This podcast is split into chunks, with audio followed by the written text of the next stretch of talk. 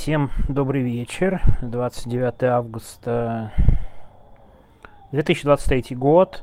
Я хочу сразу предупредить, что завтра я возвращаюсь, и, честно говоря, не уверен, что будут силы на голосовое и на подкастик наш No Name, No Name подкаст, что вообще хватит для этого сил, тем более мы летим ранейром, и когда летели сюда, у нас была задержка 3,5 часа, если учитывать, что мы уезжаем завтра, ну, чуть ли не с утра, а прилететь должны вечером, я сильно не уверен, что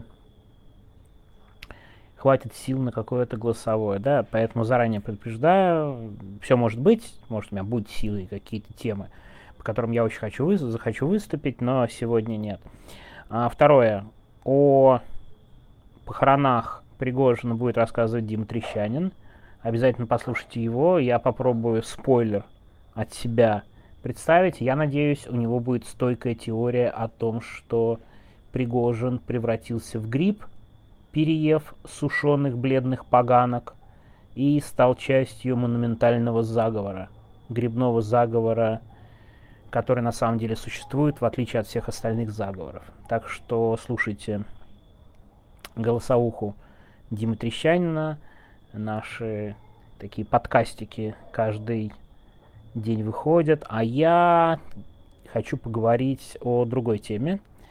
Стало известно, что первые разговоры о главном в школах включен Владимир Путин.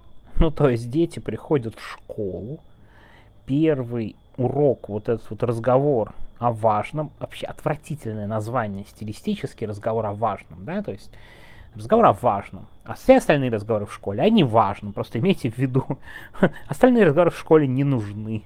Есть только один разговор о важном. Все остальное не важное. Так вот, э, вот на этом уроке политинформации в начале сентября выступит Владимир Путин, что, конечно, очень отрадно. Что он там будет говорить, мы пока не знаем, какое содержание. В методичках написано, что тайна выступления Владимира Путина откроется только 2 сентября. Ждем, затаив дыхание, этот день, потому что нет никаких сомнений, что Владимир Путин скажет что-то такое важное и ценное, что надо рассказать всем школьникам страны. Сомнений в этом нет. Я, честно говоря, очень надеюсь, что вместо какого-то кропотливого разговора, да, четкого, спокойного. Они просто отредактируют его 55-минутную лекцию про вот войск в Украину и необходимость специальной военной операции. Помните те 55 минут? Если честно, я бы даже все 55 минут оставил. оставил. Сколько там урок? 45 минут длится. Ну вы же понимаете. Звонок для учителя, не для учеников. Слушайте 55 минут. В первом классе вы должны послушать, почему началась специальная военная операция от Владимира Путина. Это очень важные знания. Без них вы не сможете научиться ни читать, ни писать. Безусловно, это просто факт. Ладно, если серьезно, то э, вот эта вот милитаризация, это присутствие, эти объяснения, они теперь будут всегда. То есть мы вот как раз находимся на переходе от авторитарного к тоталитарному режиму. Помните, у меня был один из подкастиков No Name именно об этом, о таком внутреннем ощущении. Я же не говорил, что с точки зрения политологии я анализирую, ничего подобного. Но вот это еще один из признаков. Слово вождя абсолютно необходимо во всех школах, в качестве обязательного предмета. Это будет у нас в первую неделю сентября на вот этих уроках политинформации. Даже не так важно, что он будет там говорить. Тем более, Путин когда последний раз говорил правду? Давайте вспомним, что он может сказать. Что лучше школьникам 10-11 класса сейчас закончить школу, быстренько заключить контракт и умереть, во время войны, зато не от водки и не от героина, правда, это же, в принципе, очень в стиле Владимира Путина такое сказать. Мне кажется, школьники в 10-11 классе должны воспринять идите, умирайте, да, то есть как бы вполне себе э, такая относительно честный посыл Владимира Путина. Конечно же, ничего он не скажет о том, что десятки тысяч российских солдат уже погибли во время развязанной им лично войны, что погибли десятки тысяч мирных жителей в Украине, разрушены целые города, инфраструктура, экономика, огромные, просто страшные потери, которые Владимир Путин даже объяснить никак не может. Вот только в его голове какая-то схема о том, что нам вот очень надо, потому что вот очень надо. У него же нет других слов и других объяснений, да, то есть. И, естественно, о жертвах войны он не скажет, хотя во многих школах будут вот эти парты героев, погибших солдат в Украине, да, то есть, не знаю, в зависимости от учителей, кто-то будет гордиться, кто-то постарается опустить этот момент, но вот эта война, вот это государство все дальше и дальше проникает в школу и будет давить. Сомнений лично у меня в этом нет никаких. И это не самая приятная перспектива, особенно я думаю, что кто-то из родителей сейчас меня слышит и слушает, и думает, как и что этому противостоять, что можно с этим сделать. Это достаточно на самом деле важный вопрос, потому что Э, ну вот это вот постоянная везде пропаганда, вот эти слова, которые там мы над ними смеемся, но, к сожалению, многие учителя, они им, им надо, кто-то даже из них верит, а кто-то не верит, но они всерьез будут вдалбливать вот эти вот тупые, безумные идеи э, Владимира Путина о каком-то там многополярном мире, о том, что вот теперь планы Запада сорвались, что антироссию мы сделаем все, чтобы она не существовала в Украине. Вот эти вот старческие гаражные бредни, которые дико раздражают на самом деле, и которыми он теперь будет точно кормить школьников, да. И то, что Владимир Путин будет в каждом классе, в каждой школе 1 сентября, ну не 1 на самом деле, да, а первую неделю сентября – это, конечно, меня как бывшего учителя невероятно раздражает. У нас даже близко никогда такого не было, когда лично я преподавал. Да? То есть, как бы, я уходил из школы в 2010 году, но последний год я преподавал в 2010 году, ничего подобного не было. Да, начали появляться какие-то методические недели, празднования и что-то еще, какие-то уроки, но это было на таком низком уровне и без какого-то проникновения к государству всюду и везде. Какие-то праздники были, какие-то недели, какие-то смотры. У меня, кстати, есть любимая история, если я для кого-то повторюсь, уж прошу прощения, но не могу это не рассказать. Последняя школа, где я а, преподавал, но знаете, там такая есть штука, когда периодически проводятся какие-то патриотические а, мероприятие, ну и кто туда должен ехать на патриотическое мероприятие? Конечно же, учитель истории. Короче говоря, ты готовишь, ну там готовят школьники, конечно, не ты. Какие-то доклады, какие-то презентации в старших классах, они вот как бы готовятся, и там было большое мероприятие в каком-то таком большом зале, ну, человек на 200, наверное, на 300, ну, я не знаю, честно говоря. Знаете, как в таких мероприятиях, чтобы главное, чтобы дети никуда не сбежали, чтобы ты за ними постоянно следил, ну что, ты будешь смотреть на экран на все эти презентации, что ли, сумасшедший? Там, по по презентации от школы, может, по две. А, и весь зал ведет себя примерно как, как я, да, смотрит за своими учениками, никто на экран не смотрит. А это нон-стопом продолжается часа полтора, может быть, два это мероприятие. И я как-то, знаете, автоматически смотрю, а такое никто никуда не смотрит. Для чего эти мероприятия проводятся? Для того, чтобы поставить галочку, отчитаться, написать отчеты ни у кого никакие глаза, как вы понимаете, даже близко не горят, все побыстрее бы закончилась эта фигня, которая, да, еще и начинается часа в три, ты, у тебя рабочий день давно закончился, ты должен с детьми где-то сидеть, их потом тебе надо обратно отвезти в школу, заполнить какие-то документы, ну, то есть, как бы, абсолютно никому не нужная э, штука, и я... А про войну что-то было?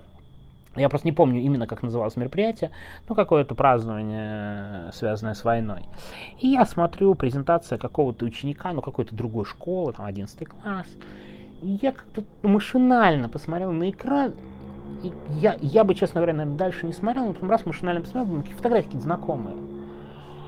А, я начал приглядываться, и там какая-то такая презентация э, из серии а, «Жители освобожденных Красной Армии сел и городов». Андрюш, ты мне мешаешь. Андрей пришел, я на балконе сижу, к двери подошел, стучит, мне показывает рукой. Эм... Простите, отвлекся. Так вот, фотографии знакомые и надпись такая, что вот освобожденные жители э, со слезами радости встречают освободителей, э, Красную армию. И я такой вним, еще внимательнее смотрю и думаю, ну это же известные фотографии, только это же немецкая кинохроника.